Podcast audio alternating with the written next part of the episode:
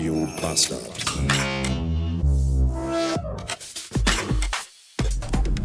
Guten Tag! Heute war ich den ganzen Vormittag zu Hause und habe da äh, telefonisch mit Leuten gesprochen. Und zwar abwechselnd mit dem Gesundheitsamt, unserem Kinderarzt, unserem Hausarzt und einem bis dato nicht näher bekannten Hals-Nasen-Ohrenarzt.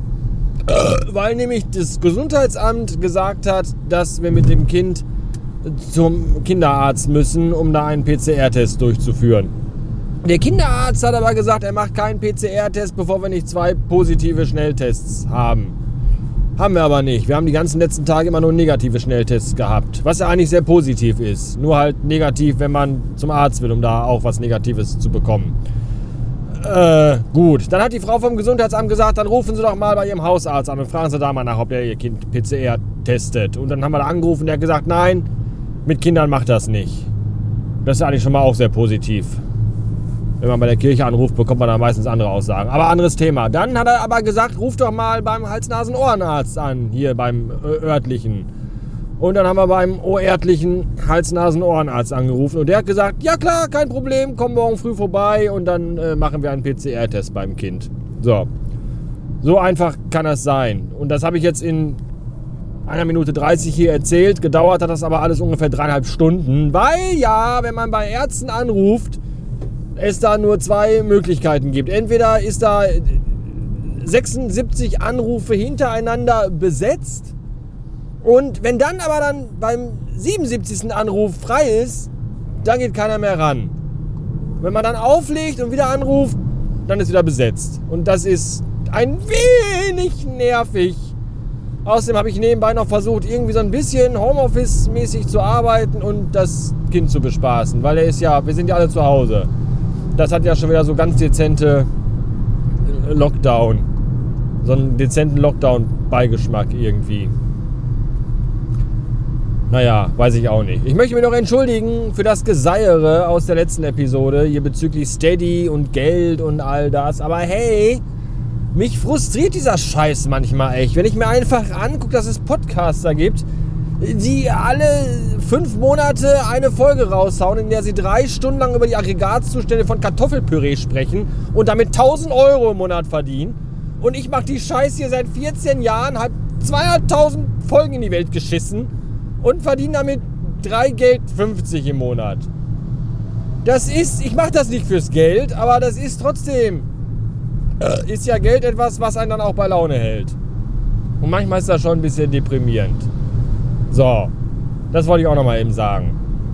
Ja, ich bin frustriert und, und verbittert. Mir doch egal.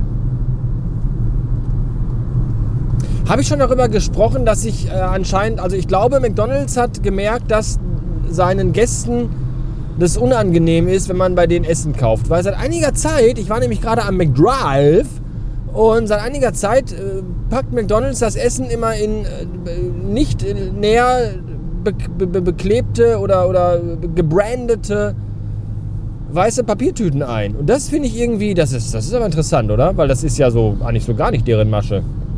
Sehr seltsam. Ich kenne das eigentlich nur, dass man, wenn man irgendwas einkauft, so eine braune Tüte ohne Beschriftung und ohne Logo bekommt von Sexshops. Da ist das so. Da kommen auch so in schwarze Folie eingepackte Pakete beim, beim Paket, beim, beim Nachbarn kommen die auch an. Ja, sehr seltsam. Ich glaube, ich glaub, McDonalds ist so die Beate Use unter den Hochgeschwindigkeitsrestaurants geworden.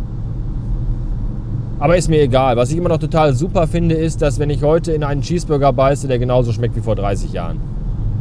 Also nicht in einen, den ich vor 30 Jahren gekauft habe, sondern wenn ich überlege, wie die vor 30 Jahren geschmeckt haben, schmecken die heute noch genauso. Und das finde ich super. Und das meine ich total ironiefrei, sondern ganz ehrlich. Das ist, wie, wie, wie viel geiler kann denn irgendwie so Erinnerung, Flashback, Scheiße sein, als wenn ich was esse, was heute noch genauso schmeckt wie vor 30 Jahren. Ich finde das super. Speaking about Steady-Unterstützung und äh, Geld stehe jetzt gerade hier auf dem Dach des Zentro Oberhausen, also auf dem Parkhaus, auf dem Dach von dem Parkhaus, also oben auf dem Parkhaus im Zentro Oberhausen, weil ich gleich äh, einen Termin habe im Apple Store. Nicht etwa, um mir da ein neues MacBook zu kaufen, was eigentlich mal angebracht wäre, weil mein MacBook ist von äh, 2013, von Early 2013, dementsprechend mittlerweile neun Jahre alt. Da wäre eigentlich mal langsam es an der Zeit, sich ein neues zu kaufen. Ist aber kohlemäßig nicht drin, weil ihr halt nicht richtig mitmacht hier. Und deswegen muss ich jetzt äh, in den Apple Store gehen und mich da von so einem pickeligen Studenten an der Genius Bar beraten lassen, ob man denn an meinem MacBook nochmal den Akku tauschen könnte, weil der hält nur noch 12 Sekunden. Ja, und dann lasse ich mir in mein altes MacBook einen neuen Akku reinbauen, wie so ein Neandertaler. Darauf freue ich mich. In der Dämmerung eines grauen, verregneten und 4 Grad kalten Februar-Spätnachmittages über die Promenade am Zentrum Oberhausen zu laufen, ist das vielleicht deprimierendste, was man tun kann. Ernsthaft. ah, da ist alles zugenagelt und zugeklebt und Folien und nirgendwo. Vereinzelt sitzen hier und da mal ein paar Zombies und trinken überteuerten und schlecht schmeckenden Cappuccino aber im Großen und Ganzen ist das alles wirklich sehr, sehr deprimierend und traurig. So wie auch mein Besuch im Apple Store. Der sympathische, gezwungen freundliche und auch sehr bemühte junge Mann hat mir dann mitgeteilt, wie komme ich denn von diesem scheiß Parkdeck hier runter, bitteschön. Oh hat mir dann mitgeteilt, dass es für mein neun Jahre altes MacBook keine offizielle Unterstützung in Form eines äh, neuen Akkus gibt. Das ist wirklich sehr traurig. Er lobte allerdings den Gesamtzustand des Gerätes und zwar mehrfach. Ja, hat er mir gesagt, er ist wirklich beeindruckt und mag gar nicht glauben, dass das Ding schon neun Jahre alt ist, fast zehn weil es in einem so unglaublich guten Zustand ist. Ja, ich pflege meine Dinge halt. Ist auch für euch wichtig zu wissen, falls ich mir von euch mal irgendwas ausleihen möchte, dann wisst ihr, könnt ihr sicher sein, ich gehe damit immer sehr gut um. Ja, dann werde ich jetzt erstmal mein altes MacBook mit meinem alten. Alter, ich bin wieder an derselben Stelle, an der ich gerade war. Achso, hier ist die Ausfahrt, okay. Wow, mitten, mitten drauf, mitten auf dem Parkdeck. Warum sind Parkhäuser immer so Warum denkt man jedes Mal, wenn man im Parkhaus ist, man ist im verrückten Labyrinth? Das kann doch nicht sein. Das kann nicht so schwer sein. Kann man da nicht mal eine Norm irgendwie einführen? Auffahrten immer oben links und Abfahrten immer unten rechts. Das ist doch, das kann doch nicht so schwer sein. Meine Güte.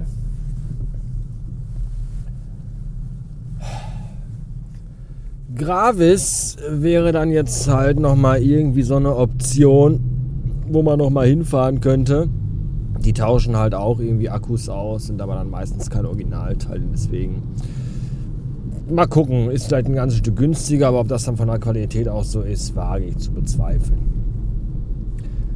Tja, so ist das bei Apple. Alle super freundlich und super gut drauf, aber helfen kann ja am Ende dann doch keiner. Das ist wirklich bei mir, das zieht sich so durch. Also ich kann mich nicht erinnern, jemals in diesem Apple Store an dieser Genius Bar gewesen zu sein und hinterher da rausgegangen und gedacht, ja, danke für die Hilfe, supi. Nee, bis jetzt immer nur so, nee, sorry, nee, geht nicht, na, können wir nicht machen, nee, habe ich nicht mehr, nee, nein. Immer, durch. Wieso fahre ich da überhaupt noch hin? So ein Scheißladen. Naja, egal. So ist das halt alles irgendwie. Und hier wird jetzt die Straße einspurig. Das finde ich aber blöd. Naja. Was vielleicht auch blöd ist für euch, dass diese Folge jetzt zu Ende ist. Ich persönlich finde das ganz gut, denn ich müsste mir jetzt noch unnötig Zeug aus dem Arsch ziehen, weil ich nichts mehr zu erzählen habe. In diesem Sinne, Bückeburg.